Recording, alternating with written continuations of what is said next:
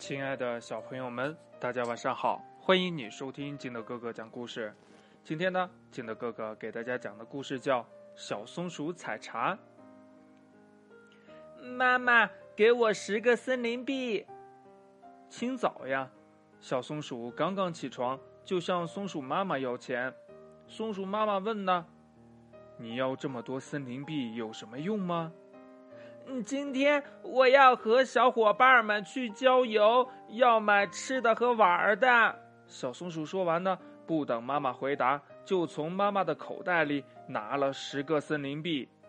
小松鼠呀，一天就把这十个森林币给花光了。宝宝，跟妈妈一起去采茶好吗？第二天呀，松鼠妈妈对小松鼠说。嗯，采茶能挣钱是吗？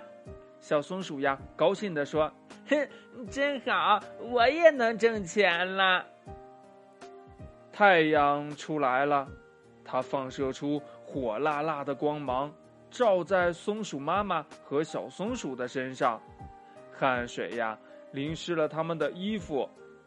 妈妈，我们回家吧，真是太累了。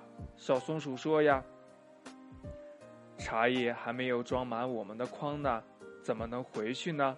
松鼠妈妈说：“呀，一天下来呢，松鼠妈妈和小松鼠采了满满一筐茶叶，他们把茶叶带到茶叶收购处，大猩猩呀用秤称了称茶叶，把两个森林币递给了松鼠妈妈，说：‘呃，这是你们今天的收获。’”小松鼠惭愧的对妈妈说：“呀，妈妈，原来挣钱这么辛苦呀！我再也不乱花钱了。”故事讲完了，亲爱的小朋友们，你在生活当中是一个爱乱花钱的小朋友吗？